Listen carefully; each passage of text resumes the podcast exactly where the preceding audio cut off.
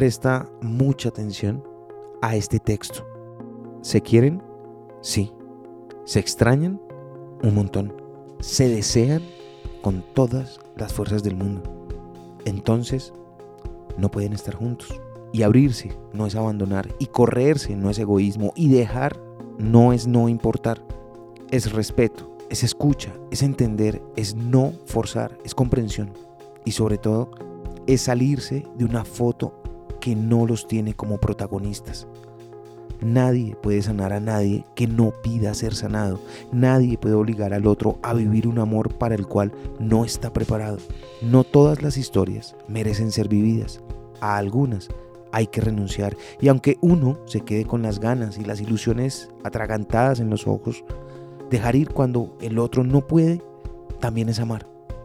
El desapego emocional es un concepto que se refiere a la capacidad de liberarse de las emociones y sentimientos negativos, como el miedo, la tristeza, la ira, el rencor que nos ata a otra persona.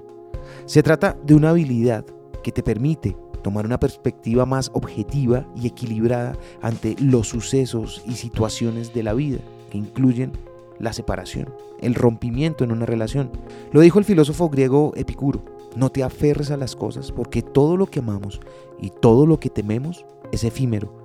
Practicar el desapego emocional puede mejorar significativamente la calidad de vida, ayudar a alcanzar la paz interior, tener mejores relaciones, amar mejor.